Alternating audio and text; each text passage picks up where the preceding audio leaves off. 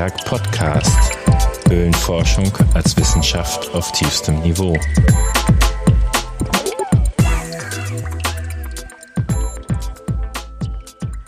Wir kommen zum Antiberg Podcast. Heute will ich ein bisschen die Speleogruppe Letmate und deren Arbeitsgebiet vorstellen und dazu habe ich mir leider nur fernmündlich, mal wieder wegen Quarantäne, Alexander Platte eingeladen.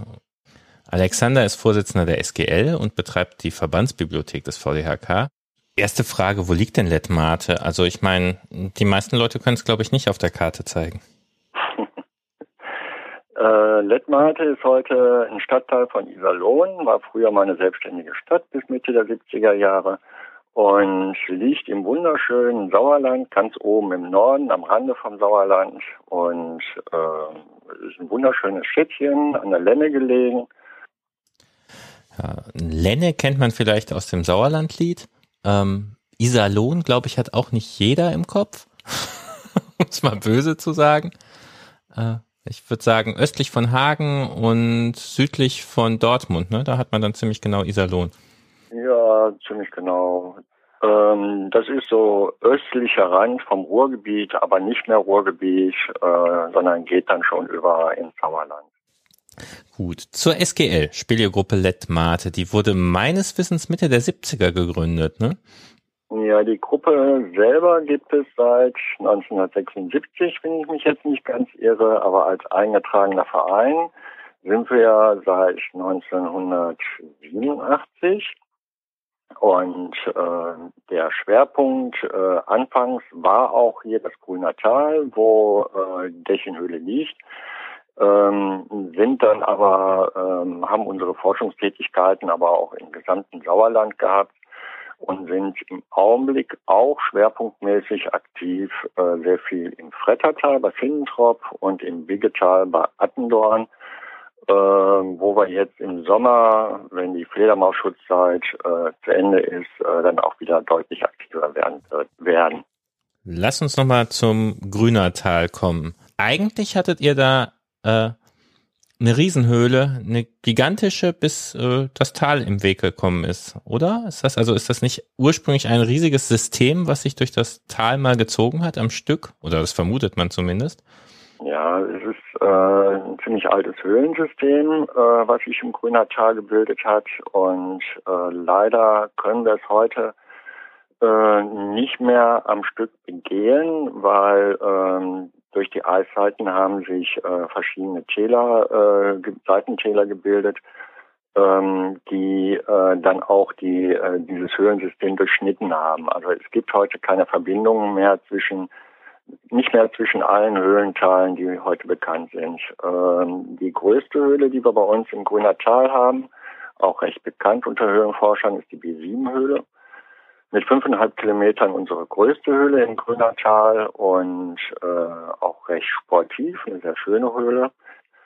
Dann haben wir die zweitgrößte Höhle mit knapp fünf Kilometern, ich glaube 4.850 Metern offiziell, den Hüttenbläser, äh, ein Zusammenschluss von drei Höhlen, der Hüttenbläser Schachthöhle, der Nüxberghöhle und dem Windei.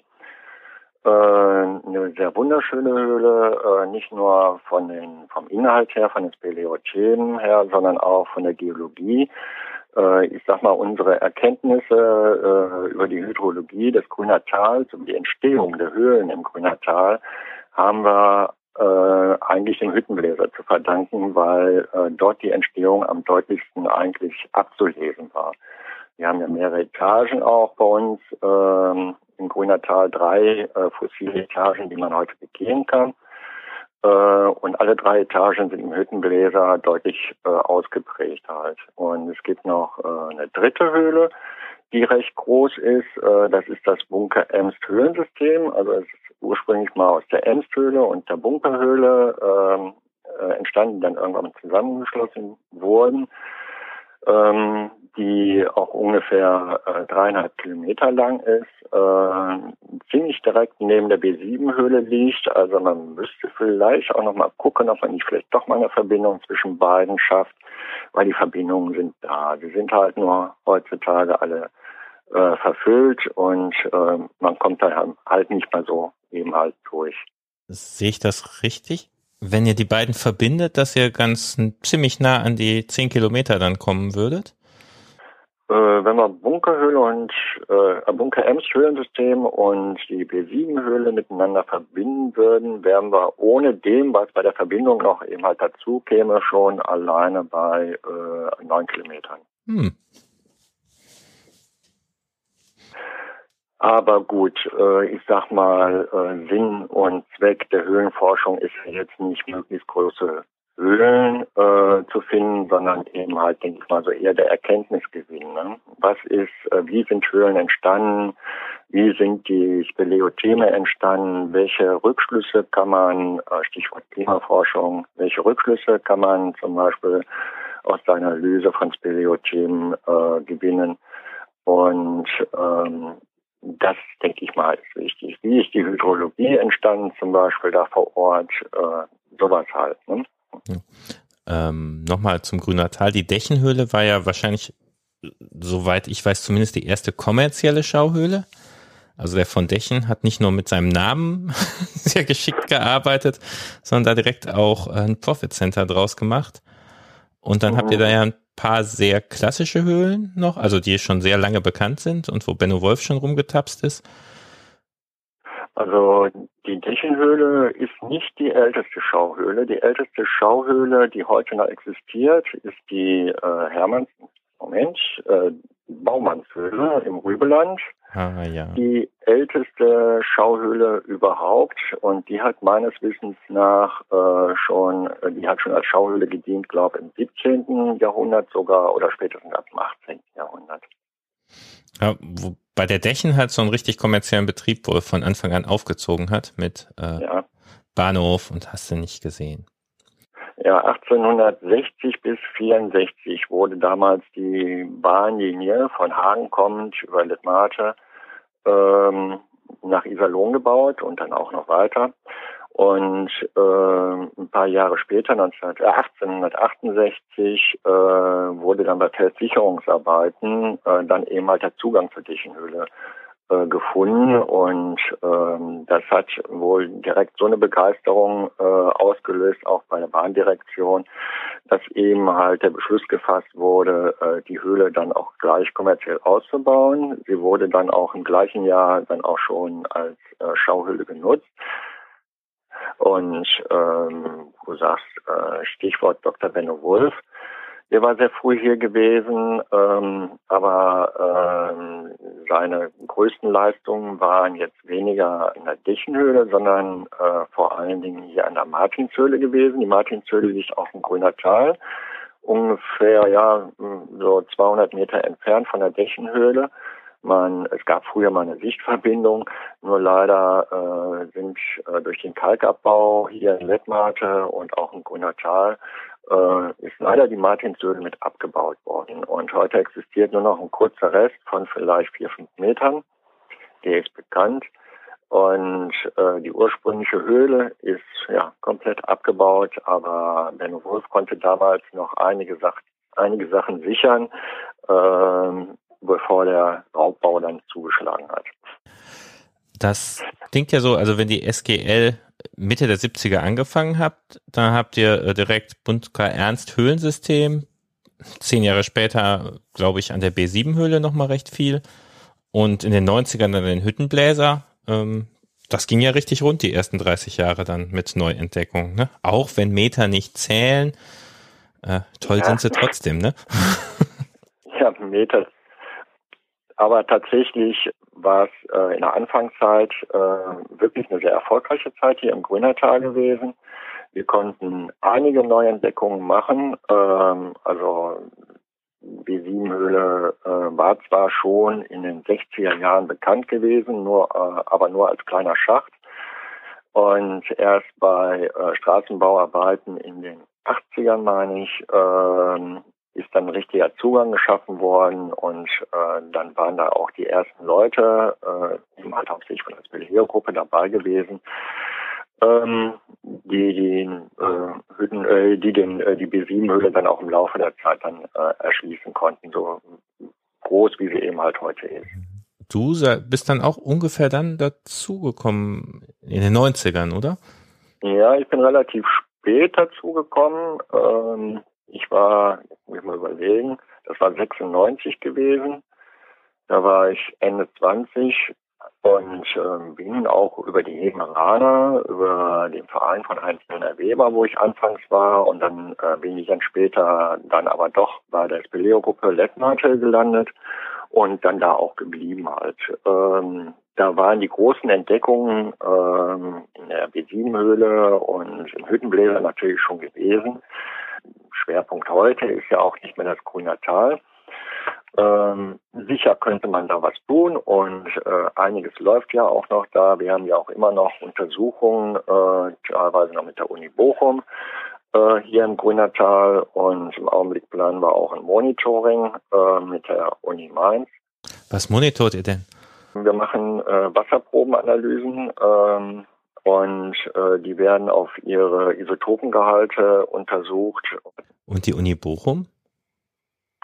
Ähm, mit der Uni Bochum hatten wir zuletzt äh, halt noch Untersuchungen äh, zu kryogenen Kristallen. Ähm, da war maßgeblich der Professor Richter ja, äh, äh, ja da beteiligt gewesen. Die ersten Kryos, die wir übrigens äh, überhaupt gefunden haben, stammen aus dem Hüttenbläser. Kannst du kurz erklären, was das ist, wer es nicht präsent hat? Ähm, Kryogene Kristalle, ähm, wie der Name ja schon sagt, Kryos ähm, kommt aus dem Griechischen, heißt Eis oder vereist ähm, und Gen entstanden, also aus dem Eis entstanden. Aus dem Eis entstanden ist jetzt äh, nicht so richtig, äh, sondern im Eis entstanden. Als äh, sich damals äh, am Ende der Eiszeit äh, die Eispanzer zurückzogen, und äh, die Permafrostböden dann so langsam wieder auftauten.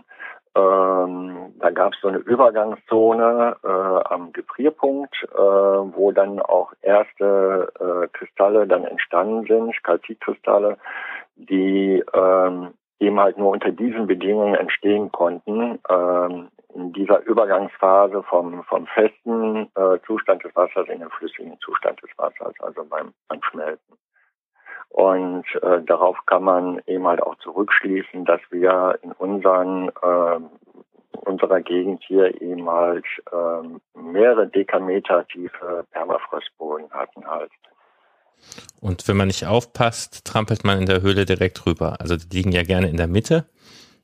Ja. Wenn man nicht weiß, dass man darauf achten muss, was zum Glück inzwischen alle wissen, äh, ja. die. Ja, das, ähm, das mit dem alle wissen ist immer so eine Sache. Ähm, ich weiß trotzdem immer noch ganz gerne auch Leute hin. Auch Leute, wo man meinen müsste, die sind vielleicht ein bisschen erfahrener, weil ähm, man übersieht die wirklich teilweise äh, sehr schnell. Und das ist ja auch, sage ich mal, ein Grund, äh, warum wir ja auch in Höhlen zum Beispiel Wege austrassieren und uns auch stur an diese Wege halten, ähm, weil es sind ja im Boden von Höhlen sehr viele Informationen vergraben. Äh, ich sag mal so, ähm, die wir teilweise auch noch gar nicht erkennen. Die Kryos äh, vor 20 Jahren hätte da gar kein Schwein dran gedacht und hat, hat die auch gar kein Schwein beachtet halt nicht. Ne? Aber irgendwann kommt eine Generation von Geologen oder Höhlenforschern und die sagen, ach guck mal, was ist das denn hier für ein komisches Gekrümmel? Gut. Ja. Da habe ich dich jetzt nochmal zurück ins Grünertal geführt. Aber du hast eigentlich angefangen vom Frettertal zu erzählen, wo eure Forschung sich ein bisschen hin verschoben hat.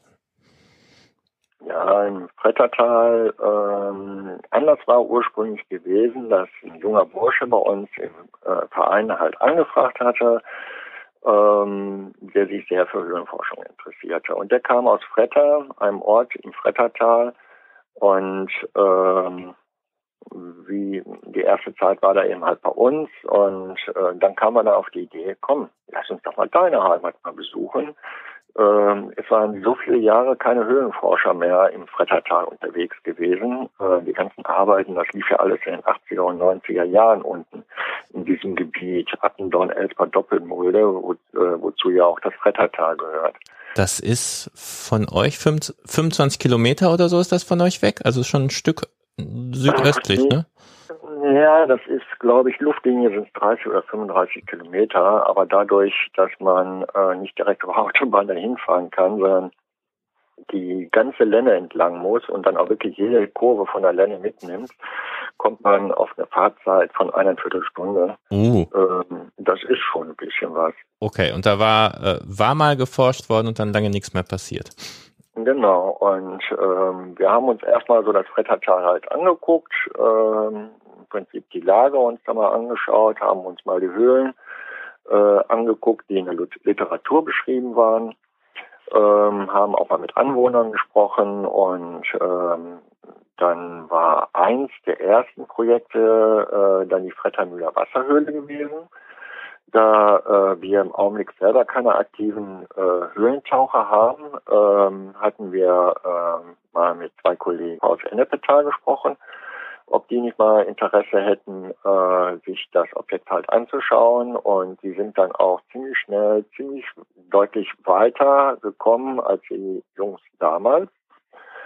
Äh, damals war die Fretternmühler Wasserhöhle nur auf ungefähr 30 Meter, glaube ich, ungefähr äh, bekannt gewesen. Und äh, später hat sich das dann noch äh, bis auf 180 Meter vergrößert. Als die äh, beiden äh, dann bei 180 Meter ankamen, äh, kamen sie in eine größere Kluft, wo sie aufsteigen konnten ähm, und fanden dann auch einen größeren Raum. Ähm, der Raum, der dann heute auch allgemein zugänglich ist, äh, ist ähm, es führt ein, von diesem Raum äh, eine Kluft, die äh, bis ziemlich genau an die Oberfläche führt.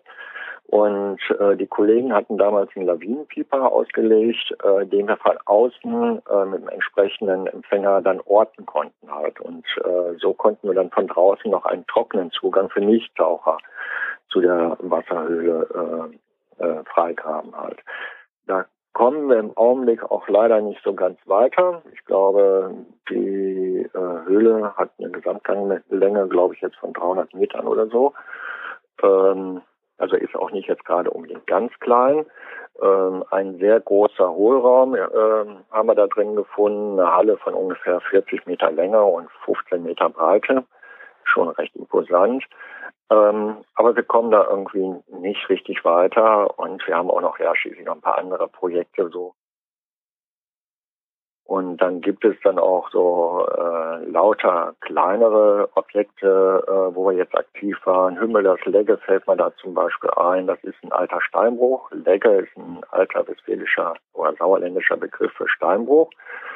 Und Hümmelers Legge, das ist ein kleiner Steinbruch, der wohl mal für Straßenbauarbeiten genutzt wurde und dann aber anschließend mit Schutt und leider auch mit Hausrat und Hausmüll und Müll aus einer äh, benachbarten Autoschrauberbude äh, dann verfüllt wurde. Und da hatten wir, ähm, bevor der ganze Corona-Wahnsinn anfing, noch äh, einiges äh, an Schutt rausholen können und äh, Müll rausholen können, den wir entsorgt haben. Und äh, werden wahrscheinlich da vielleicht sogar auch eine kleine Höhle freilegen können. Wir haben den Eingang noch nicht gefunden. Den Berichten älterer Leute nach muss es da aber eine Höhle gegeben haben. Und als wir jetzt im Winter so viel Frost hatten, also so äh, deutlichen Frost hatten, konnten wir auch eindeutig eine Bewetterung äh, dort äh, lokalisieren. Dann gibt es äh, eine Höhle, die ziemlich bekannt war ähm, im Frettertal. Die ist in einem Steinbruch, äh, der kommerziell genutzt wurde zur Kalkgewinnung äh, ist irgendwann mal da gefunden worden. Das war so um 1920 rum. Und ähm, dann wurden auch im Laufe der Zeit noch zwei weitere Eingänge zu der Höhle gefunden. Und äh, leider äh, wurde die Höhle dann Ende der 60er Jahre, spätestens 1968 bis 70, äh, dann äh, verfüllt. Also nicht die komplette äh, Höhle wurde verfüllt, sondern die Zugänge wurden verfüllt und waren auch nicht mehr zugänglich. Stattdessen hat das Steinbruchunternehmen mehrere Bohrungen abgetäuft in dieses Höhlensystem und den Klärschlamm, der bei der Kalkproduktion halt so anfiel, wurde dort in die Höhle gepumpt. Ähm, dann ist man oder dann sind wir als Höhlenforscher natürlich davon ausgegangen, äh, dass diese Höhle jetzt auch nicht mehr betretbar ist. Ähm, Jetzt hatten wir aber da den Eigentümer kennengelernt, äh, mit ihm gesprochen und er war ähm, völlig überzeugt, dass man mit entsprechendem Gerät dann auch wieder diese Höhle freilegen kann. Und es fing dann auch an, ähm, in den Schutthaufen am Rande äh, des ähm, Geländes äh, dann mit dem Bagger zu arbeiten. Das hatten wir uns dann mal angeguckt. Da war, damals war es auch relativ kühl, ich will nicht sagen frostig, aber schon so um die 0 Grad rum. Und dann konnte ich dann mit Hilfe der Wärmebildkamera äh, dann äh, sehen, dass es in einem Haufen deutliche Luftbewegung gab. Ähm, und ähm, eine Woche später kriegte ich dann einen Anruf vom Eigentümer, ich sollte doch mal ganz schnell herkommen, äh, er hätte die Höhle freigelegt. dann hat er genau da, wo ich ihm gesagt habe, dass es eben halt warme Luftbewegungen im, äh, im Schutthaufen gab, hat er nämlich dann den Schutthaufen dann auch weggebaggert. Er hatte da richtig großes Gerät verstehen gehabt. Ähm, und äh, ich bin dann, das war am 1. Dezember 2019 gewesen, dann wahrscheinlich als erster Mensch nach über 50 Jahren äh, wieder da reingekommen. Ähm, wir haben auch da Spuren von dieser Klärschlammverfüllung gefunden. Allerdings glücklicherweise äh, ist zumindest in den Teilen, die wir bis jetzt gefunden haben von der Höhle, ähm, nicht allzu viel Klärschlamm eingetragen worden. Also da sind die Spuren äh, nur so in den unteren Bodenschichten, in den tiefsten Schichten dieser Räume findet man eben halt diese Spuren vom Klärschlamm. Ansonsten ist die Höhle auch gut begehbar. Allerdings, was so, äh, so ein Wermutstropfen war, ist, ähm, als damals Ende 1970 der Steinbruchbetrieb eingestellt wurde, hat das Gelände eine Zeit lang als äh, Abstelllager für Autos, LKWs und wohl auch Wohnmobile gedient. Und ähm, naja gut, einmal war das Umweltbewusstsein in den 70er, 80er Jahren noch nicht so ausgeprägt wie heute, leider. Und auch heute findet man auch immer noch genug Schweine, äh, die ihren Müll auf geschickte Weise dann entsorgen wollen. Ähm, es sind mindestens zwei, drei Dixie-Klos von verschiedenen Wohnmobilen. Also diese Chemie-Klos von den Wohnmobilen sind in dem Gelände äh, entsorgt worden. das äh, Zeug ist dann abgesickert in die Höhlen.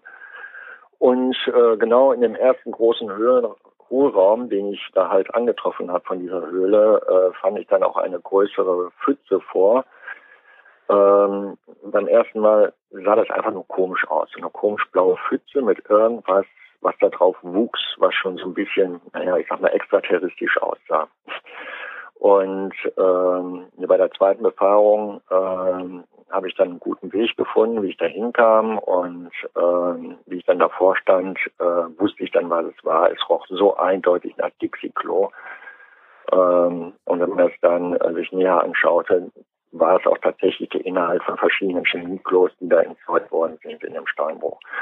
Das ist das eine. Die Reste von den Chemieklo konnten wir entsorgen. Da hat sich der Sohn von dem Eigentümer zusammen mit einem Kumpel dran gemacht und das Ganze aus der Höhle getragen. Das sieht gut aus. Was allerdings nicht so, ja, was allerdings nicht so toll ist, äh, ist äh, die Tatsache, dass nicht nur ehemals Chemieklos in dem Steinbruch entsorgt worden sind, sondern auch äh, Altölreste. Wahrscheinlich haben sie ihre ähm, ihr Motoröl da auch in den ähm, Steinbrüchen äh, dann entsorgt.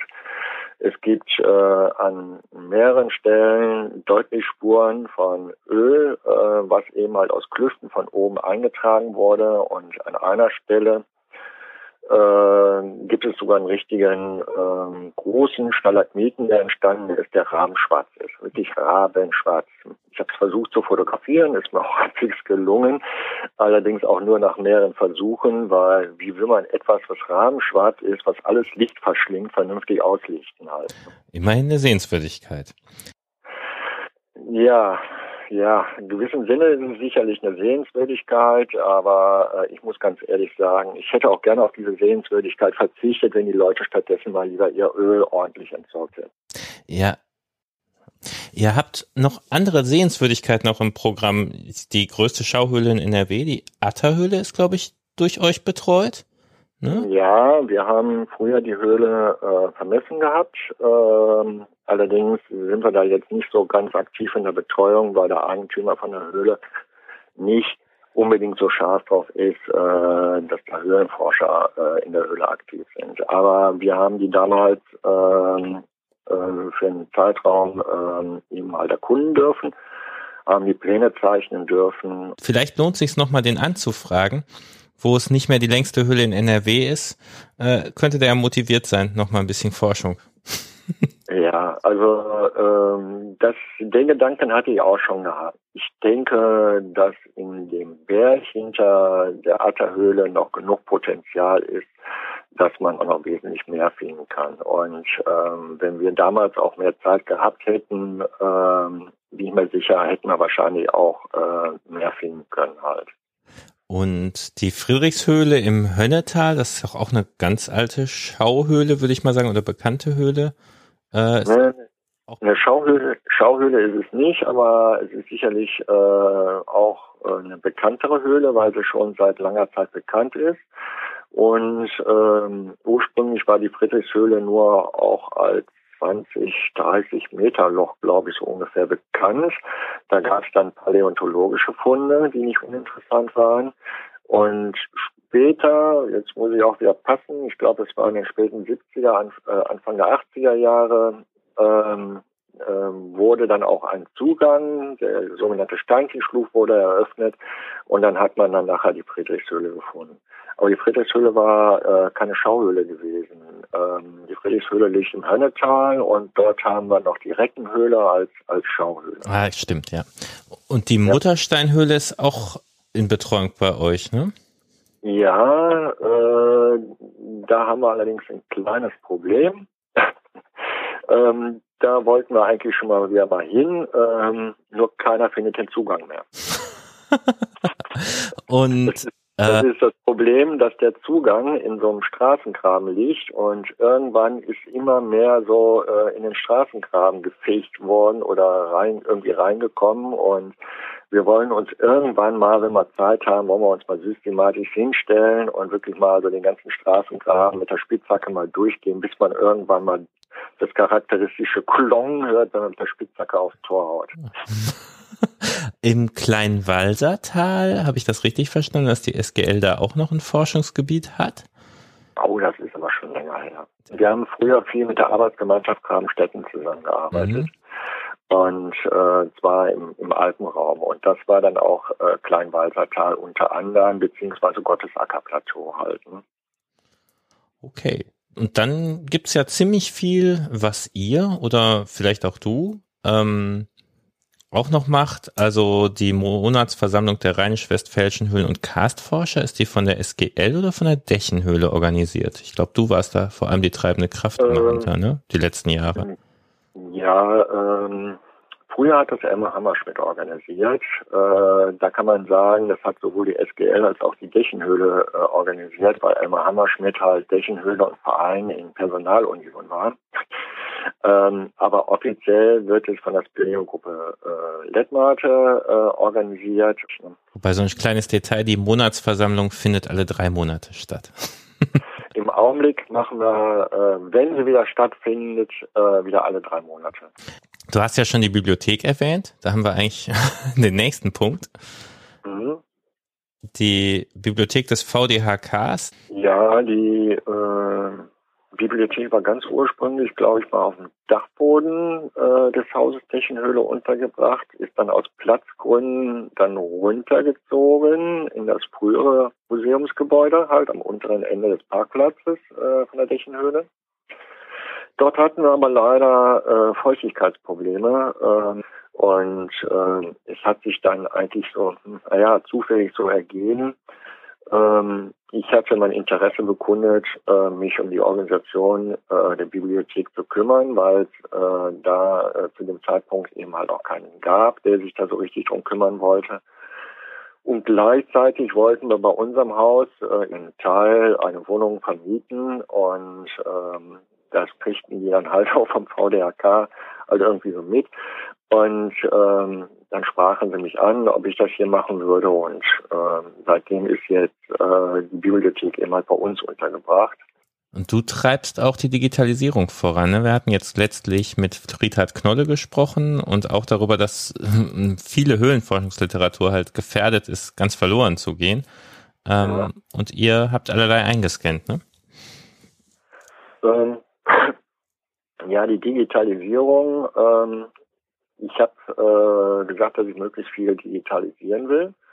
Ähm, das hat den Vorteil, weil das das Verbreiten äh, des Schriftungs wesentlich vereinfacht. Wenn jetzt nicht einer anschreibt ne, und sagt, ich brauche jetzt den und den Artikel oder die und die Zeitschrift oder sowas, dann kann ich das einscannen und äh, dann eben per E-Mail verschicken und äh, man kann es dann so weiter verbreiten halt. Ist ja auch Sinn unserer Literatur, was wir als Höhlenforscher schreiben, dass es natürlich auch eine gewisse Verbreitung findet. Wir wollen ja nicht für stille Kämmerlein oder für einen Altpapiercontainer schreiben, sondern äh, wir wollen unser Wissen ja auch breit äh, fächern halt. Ja, und mit der Digitalisierung geht er ja auch beispielhaft voran. Auf eurer Webseite höhle.info gibt's äh, sowohl Höhlen in Iserlohn von 1995 ist das, glaube ich, äh, was einen tollen Überblick gibt. Und ja, mhm.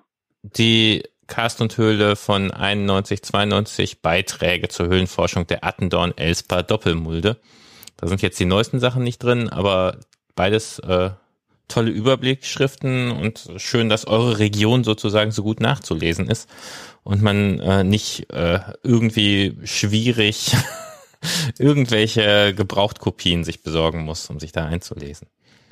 Ja, das Problem ist, äh, du hast gerade die beiden Bücher genannt, Höhlen Iserlohn von 95, das ist schon seit vielen Jahren vergriffen.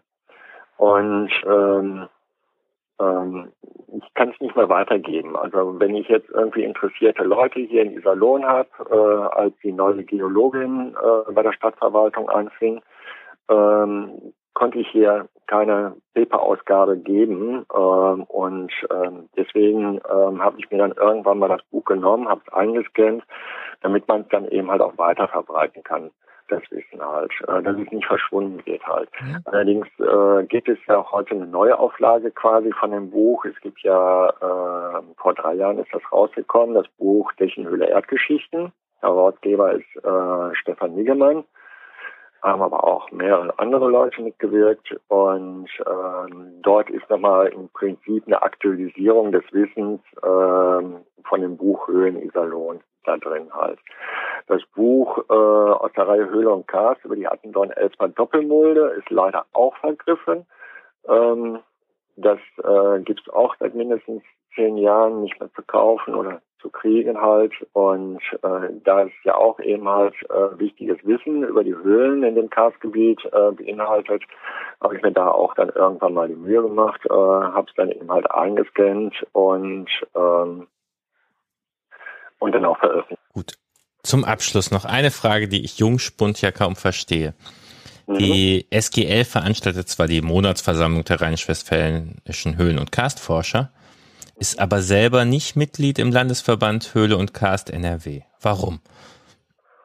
Oh, das ist eine ganz alte Geschichte. Ähm, die wurzelt auf irgendwelche Ereignisse, ähm, die vor meiner Zeit waren, die ich auch nicht so direkt wiedergeben kann, ähm, weil ich dem halt damals nicht dabei war und weil ich das auch alles mal nur aus dritter Hand kenne.